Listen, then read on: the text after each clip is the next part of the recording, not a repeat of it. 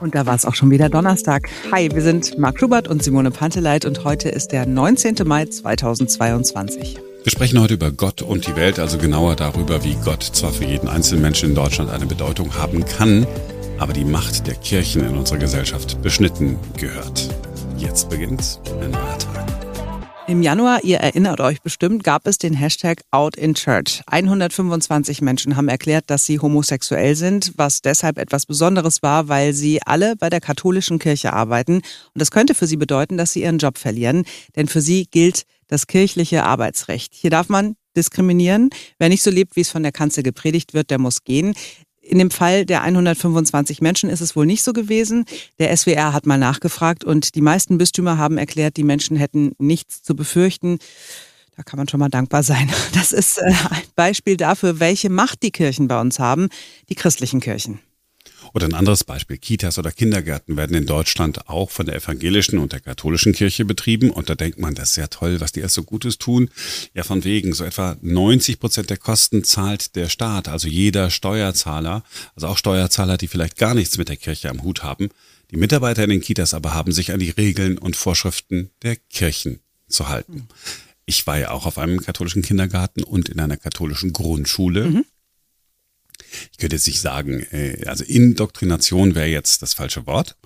Aber es war schon so, dass äh, in der Grundschule man dann doch wollte, dass man dann in die Kirche geht, also zum, zum Gottesdienst. Jetzt kann man ja sagen, was ist denn daran so schlimm, richtig doch nicht auf. Aber eigentlich bin ich ja nur zur Schule gegangen. Mhm. Warum hat man mich quasi versucht zu überzeugen davon, dass das mit der katholischen Kirche äh, so super ist? Ich habe die Kirche wirklich nicht gemocht. Ich konnte damit nichts anfangen. Mhm.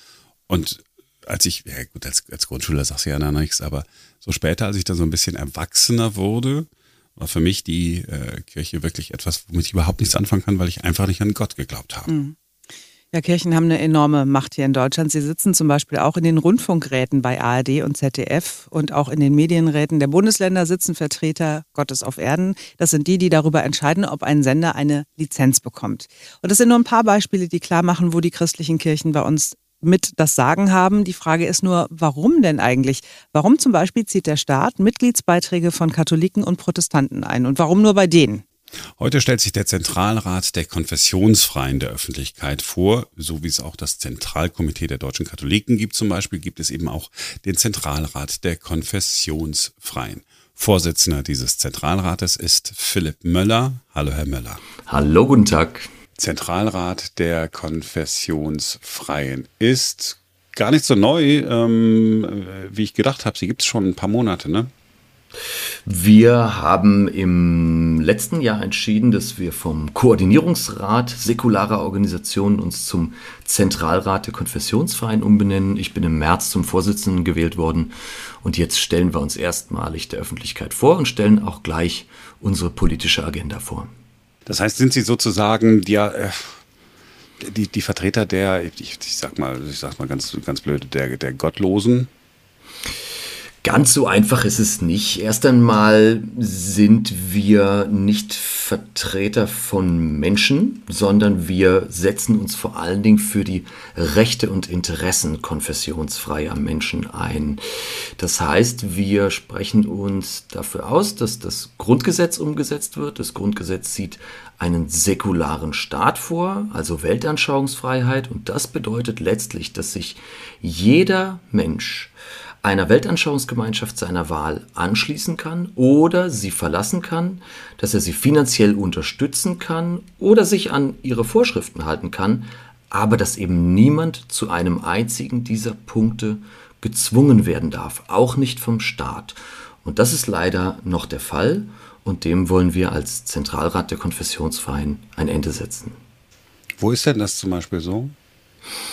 Also das besondere kirchliche Arbeitsrecht sieht vor, dass Caritas und Diakonie, obwohl sie zu 98 Prozent aus öffentlichen Geldern finanziert werden, von ihren Beschäftigten eine Kirchenmitgliedschaft verlangen dürfen. Ähm, sie sind quasi Monopolträger, weil sie in bestimmten Bereichen so viele Jobs anbieten, dass Menschen, sagen wir mal, aus dem Gesundheitsbereich oder auch aus dem Pädagogikbereich kaum eine andere Chance haben, gerade außerhalb der Großstädte, als in religiösen Trägern zu arbeiten. Und damit werden sie indirekt zur Kirchenmitgliedschaft gezwungen. Dann gibt es aber auch Gesetze, die direkt auf religiösen Dogmen beruhen, wie zum Beispiel die gesetzlichen Regelungen zum Schwangerschaftsabbruch. Und dadurch, dass der deutsche Staat die Religionsgemeinschaften mit gigantischen Summen finanziert, werden alle Steuerzahlerinnen und Steuerzahler dazu gezwungen, die Religionsgemeinschaften mitzufinanzieren und das eben, obwohl es inzwischen 42 Prozent Konfessionsfreie in Deutschland gibt.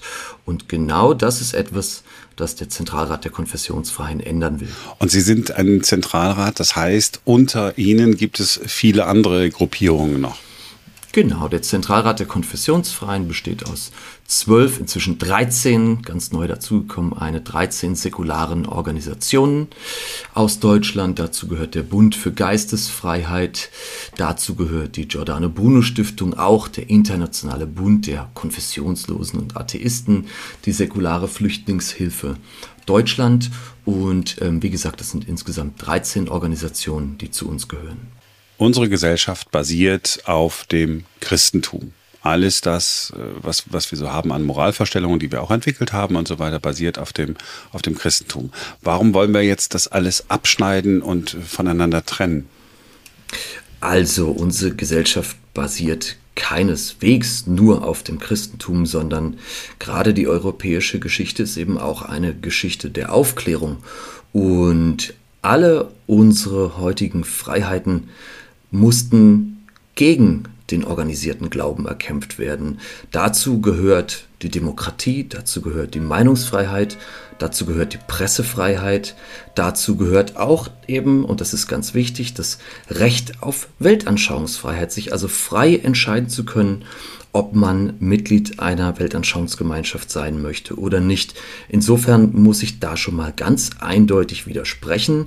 Die zentralen Werte der heutigen offenen Gesellschaft sind keineswegs christliche Werte, sondern sind Werte der Aufklärung und des Humanismus. Und genau darum geht es uns auch, die Werte der offenen Gesellschaft zu verteidigen, die eben auch einschließen, dass jeder Mensch für sich selbst entscheiden kann, auch religiös zu sein. Aber es muss eben auch möglich sein, frei von Religion sein zu können. Und genau dafür setzen wir uns als Zentralrat der Konfessionsfreien ein. Sie haben schon ein paar Beispiele gebracht. Also Schwangerschaftsabbrüche ist natürlich äh, ein gutes Beispiel, wo auch ja kirchliche Organisationen äh, in die Beratung mit hineingehen, wo natürlich, äh, und man ist ist gezwungen, als Frau eine solche Beratung ähm, über sich ergehen zu lassen, sag ich mal so ein bisschen, bisschen abfällig. Und dann landet man dann bei einer kirchlichen äh, Organisation, die aber vom Staat finanziert wird. Und es ist so, ist das so eine Befürchtung wie das, was ich auch so denke im Moment, Indoktrination? Ja, also ich finde das gar nicht salopp gesagt, über sich ergehen lassen, denn die Pflichtberatung ist ja tatsächlich ähm, nach dem Paragraph 219 des Strafgesetzbuches immer von dem Gedanken geleitet, äh, die Schwangerschaft fortzusetzen. Und sie spricht davon, dass das ungeborene Leben zu jedem Zeitpunkt ein eigenes Lebensrecht hat. Und damit stellt der Gesetzgeber die Rechte von erwachsenen Frauen auf eine Stufe mit den Rechten von Blastozysten oder Embryonen, die nachweislich kein Empfindungsgefühl haben. Das ist höchst problematisch, das beruht auf christlichen Dogmen und da ist es gleich vollkommen egal, ob die Menschen nachher zu christlichen oder zu nicht religiösen Beratungseinrichtungen gehen. Dass der Gesetzgeber Frauen auferlegt, sich einer Pflichtberatung zu unterziehen, die dann auch noch darauf ausgerichtet ist, die Schwangerschaft nicht abzubrechen, das ist ein großer Teil des Problems, von dem wir reden. Und deswegen sagen wir, die Paragraphen 218 und 219 müssen aus dem Strafgesetzbuch gestrichen werden, weil sie Frauen kriminalisieren und auch Ärztinnen und Ärzte kriminalisieren. Und das passt nicht in einen säkularen Rechtsstaat. Das, was Sie sagen, ähm, geht ja eigentlich jedem sofort ein, äh, wenn man es hört. Sie haben gerade die Zahl genannt der Menschen, die noch einen Glauben haben oder sagen wir einer Religionsgemeinschaft angehören, ist ja was anderes. Ich kann auch glauben, ähm, ohne mich zu einer Konfession zu bekennen.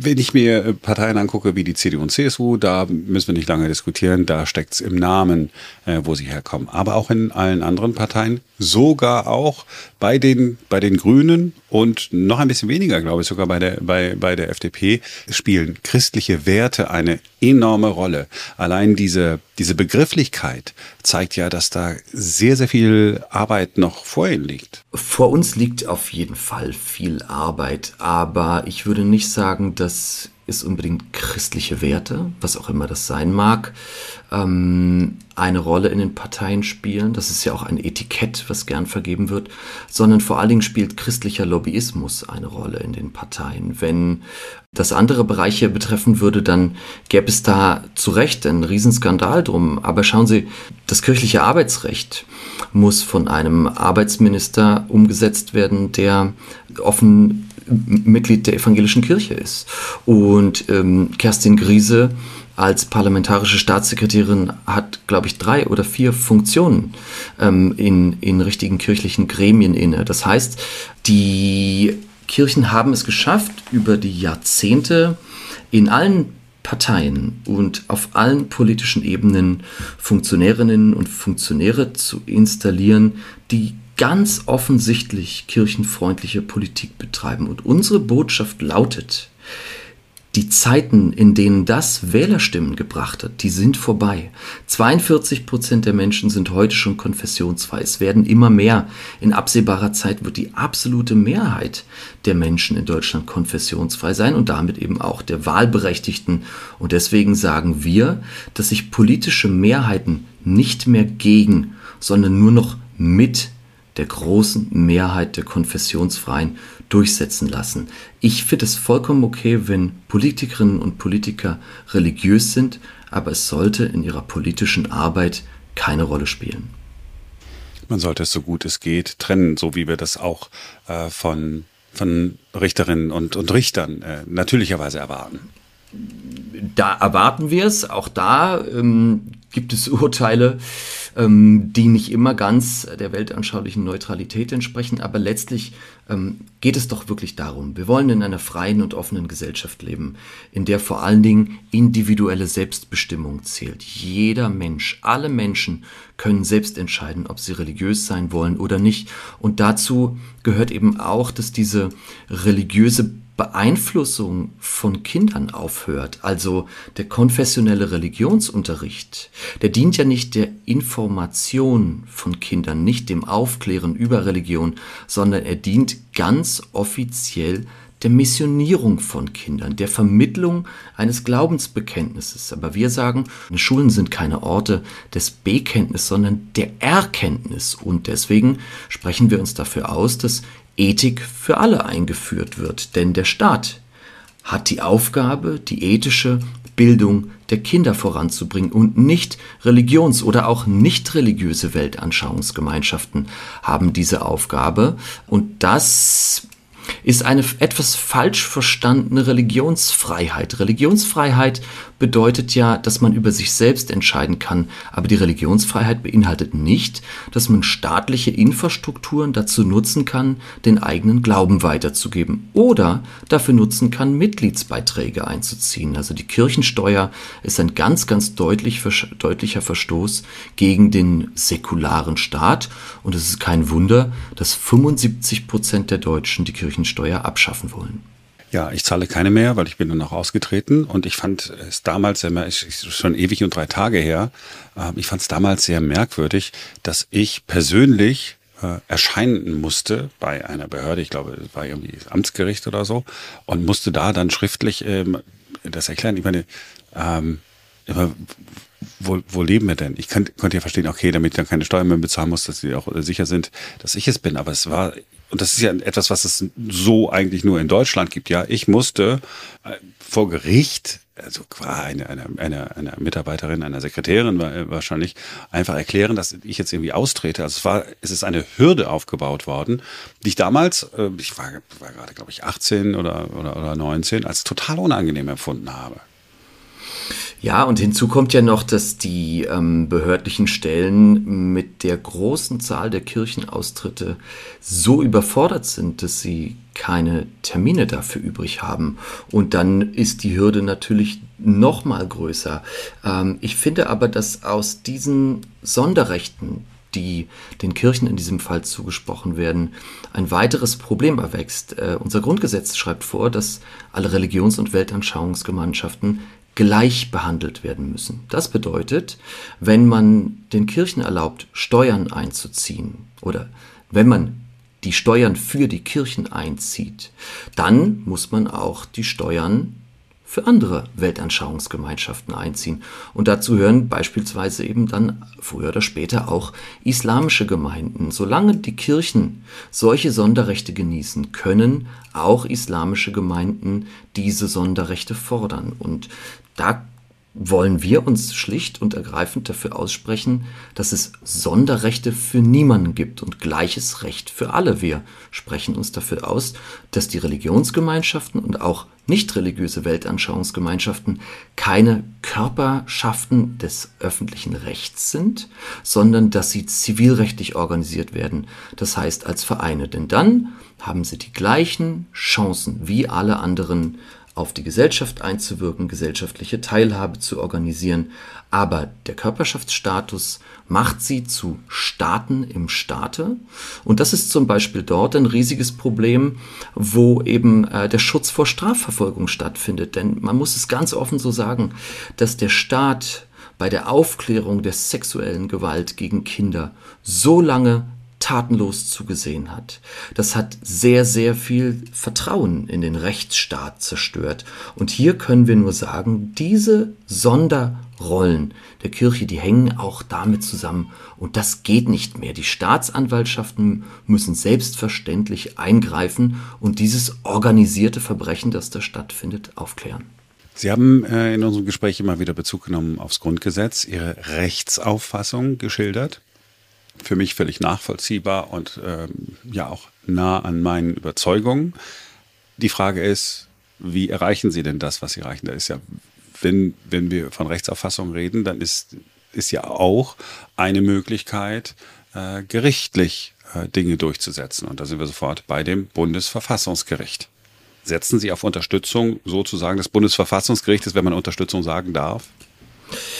Wir setzen erst einmal auf die Einsicht der jetzigen Bundesregierung. Denn ähm, dass man sich erst in Karlsruhe darum streiten muss, das ist ja gar nicht nötig. Äh, wir haben es gesehen, die vorherige Bundesregierung hat im Jahr 2015 den Paragraph 217 Strafgesetzbuch eingeführt, der den assistierten Suizid, also die Suizidhilfe kriminalisiert und verboten hat. Dieser Paragraph hat fünf Jahre gehalten, bis Mitglieder des Zentralrats, unseres Zentralrats, vor dem Bundesverfassungsgericht Stellung bezogen haben und gesagt haben, dass es selbstverständlich im Recht einer jeden Person liegt, über ihren eigenen Tod zu entscheiden. Und genau das hat nachher das Bundesverfassungsgericht auch festgestellt, 2020. Das allgemeine Persönlichkeitsrecht umfasst als Ausdruck persönlicher Autonomie ein Recht auf selbstbestimmtes Sterben und damit hat Karlsruhe den Paragraph 217 für nichtig erklärt. Diesen Misserfolg sollte sich auch die jetzige Bundesregierung sparen, indem sie vorher schaut, ob Gesetze bereits weltanschaulich neutral sind. Und übrigens geht es uns nicht um die weltanschauliche Neutralität in Gesetzestexten. Es geht uns auch um die weltanschauliche Neutralität im öffentlichen Raum. Schauen Sie, als Söder vorgeschlagen hat, ähm, dass oder erlassen hat, dass äh, 2018 in jeder bayerischen Amtsstube ein Kruzifix hängen soll, ja, da ähm, hat er viel Spott geerntet und ähm, es hat sich nachher eben auch gezeigt, dass auch die Bevölkerung dagegen ist. Es waren am Ende 64, 64 Prozent dagegen, dass solche Kreuze aufgehängt werden. Und da wollen wir eben sagen, staatliche Einrichtungen repräsentieren einen Staat, der so heißt es, Heimstätte aller Bürgerinnen und Bürger sein muss. Und es wäre ein vollkommen fatales Signal eben auch an andere Religionsgemeinschaften, wenn wir hier versuchen, einen christlichen Staat zu reetablieren, muss man sagen, und Kruzifixe in öffentlichen Gebäuden aufzuhängen. Also weltanschauliche Neutralität bitte nicht nur in Gesetzen beachten, sondern auch in öffentlichen Einrichtungen beachten. Wir finden, wer gern Kruzifixe anschaut, der kann sie doch in Kirchen oder in Museen oder zu Hause betrachten. Wer gern Kopftücher trägt, kann es jederzeit und überall als Privatperson tun. Und wer andere zum Gebet rufen will, Stichwort äh, äh, Ruf des Muizin, aber auch Kirchengeläut, der hat doch heute alle Möglichkeiten dazu, das zu tun, ohne die Öffentlichkeit damit zu beschallen. Also wir wollen einfach um ein bisschen Rücksicht darauf bitten. Es gibt inzwischen eine große weltanschauliche Pluralität. Es gibt aber vor allen Dingen 42 Prozent und immer mehr Konfessionsfreie und die möchten dadurch vielleicht einfach nicht gestört werden. Keine Sorge, ich werde unser Gespräch nicht beenden äh, mit der Frage, die ich jetzt stelle. Das heißt, auch die Kirchenglocke äh, an sich ist für Sie so ein Ding, wo Sie sagen, eigentlich geht es nicht, wenn wir alle gleich behandeln wollen, müssen, dann geht eben auch die Kirchenglocke nicht. Oder ist die in Ordnung? Also es gibt Unterschiede, Unterschiede zwischen dem liturgischen äh, Glockenläuten, das also ein Ruf zum Gebet ist und einem Zeitläuten. Dann reden, hier, reden wir hier von Lärmschutzemissionen. Aber ich will da vielleicht gar nicht so super tief in die Materie einsteigen. Am Ende müssen wir uns das einfach so vorstellen. Es gibt viele Religionsgemeinschaften, die den Drang danach haben, sich und ihren Glauben, ich sage jetzt mal lautstark in der Öffentlichkeit mitzuteilen. Ähm, da muss man wissen, ob man das möchte. Also äh, in Köln ist der Muizzinruf jetzt in einem im letzten Jahr in einem Modellprojekt erlaubt worden. Aber es gibt ja nicht nur den Islam und nicht nur das Christentum. Also um es mal ein bisschen auf die Spitze zu treiben, die Kirche des fliegenden Spaghetti-Monsters ist vollkommen überzeugt davon, dass es ein fliegendes Spaghetti-Monster gibt und ähm, dass man diesem fliegenden Spaghetti-Monster huldigen muss mit regelmäßigen äh, äh, Nudelmessen. So, das klingt jetzt natürlich wahnsinnig lächerlich, aber die Vertreter dieser Religion finden das überhaupt nicht lächerlich. Und wenn die jetzt durchsetzen, dass sie, ähm, je, sagen wir mal, jeden Samstagmorgen um 5 Uhr laut schreiend durch die Gegend rennen wollen, dann ist es leiser als Kirchenglocken.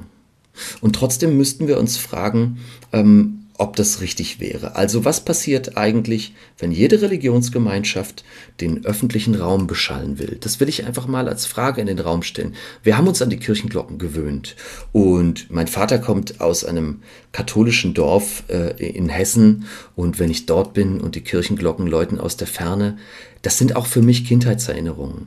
Aber ich muss mir doch an der Stelle vor Augen halten, was will ich eigentlich hören und was wollen andere hören. Und das meine ich mit dem Thema Rücksicht. Ähm, ein, ich finde, eine plurale, pluralistische Gesellschaft zeichnet sich durch, doch dadurch aus, dass jeder Mensch selbst für sich entscheiden kann, was er tun kann und dass man auch gegenseitig aufeinander Rücksicht nimmt.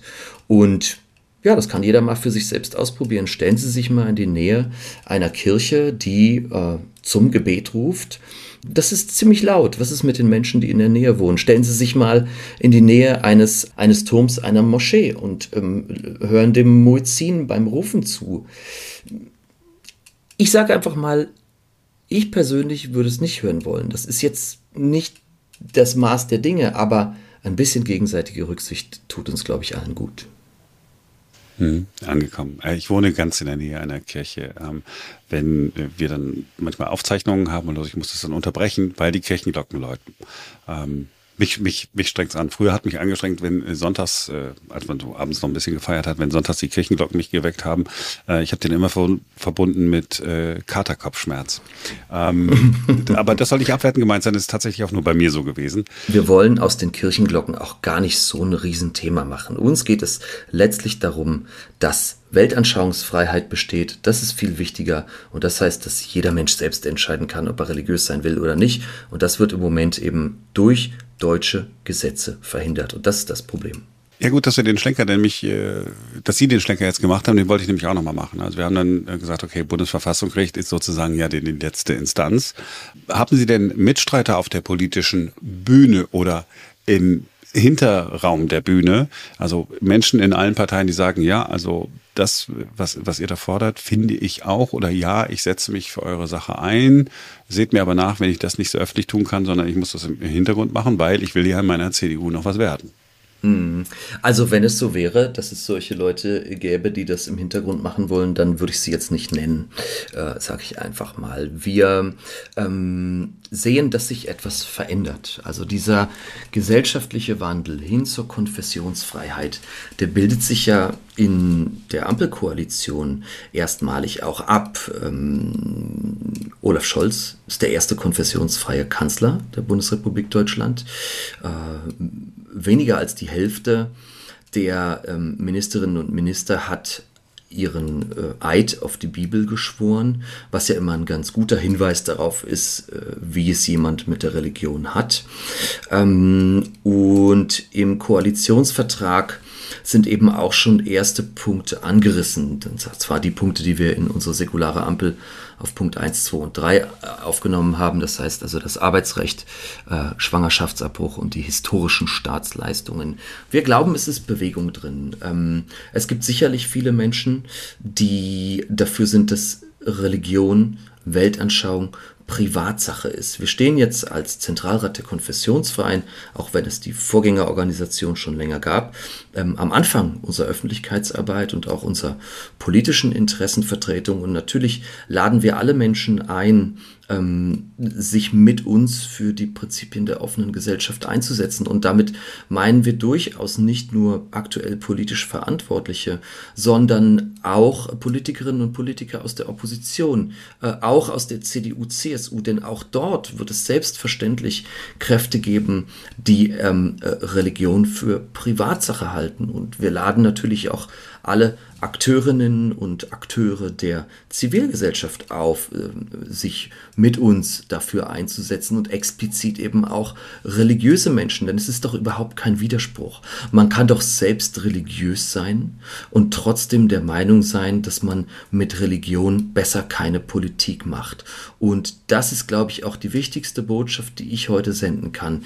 Die persönliche Religiosität, die persönliche Spiritualität ist niemals Gegenstand der Kritik des Zentralrats der Konfessionsfreien.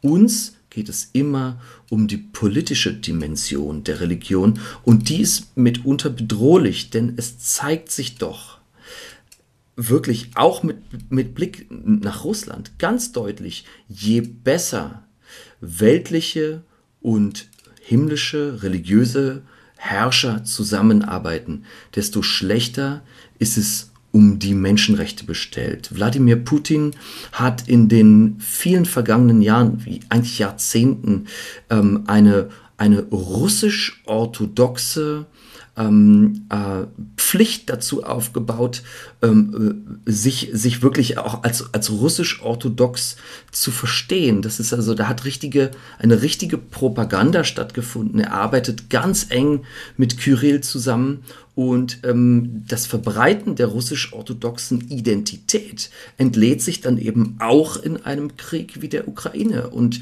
die Internationale der Nationalisten, die, die, die gibt es ja nicht nur dort. Es, es, gibt, es gibt Orban. Äh, äh, wir, haben, wir haben mit Trump jemanden erlebt, der äh, gesagt hat, es gibt zwei wichtige Bücher, nämlich Mainz und die Bibel.